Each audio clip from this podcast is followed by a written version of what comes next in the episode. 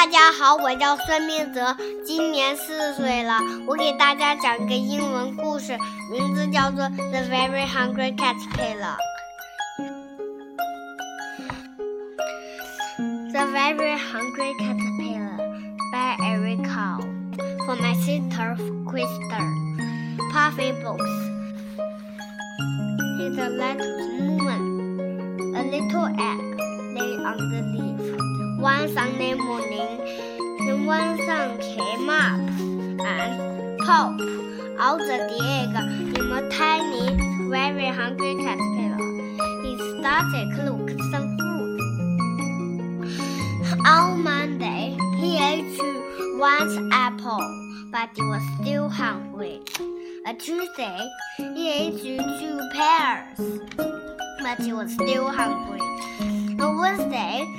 Ate three plums, but he was still hungry.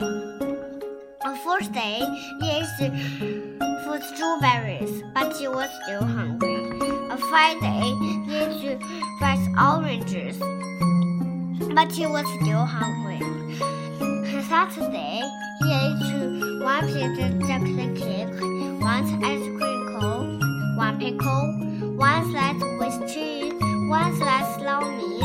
lollipop, one piece of cherry pie, one sausage, one soap, one cupcake, and one slice of watermelon. That he had stomachache. Next day was Sunday again. The caterpillar its nice green leaf. The dog but he felt much better. No, he wasn't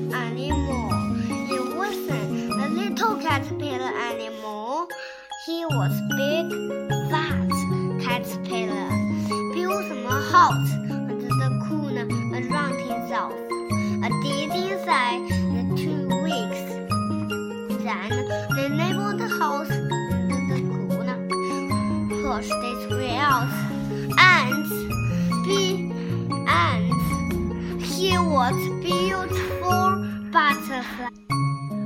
故事讲完了，希望大家喜欢我和我的故事，请记住我哟。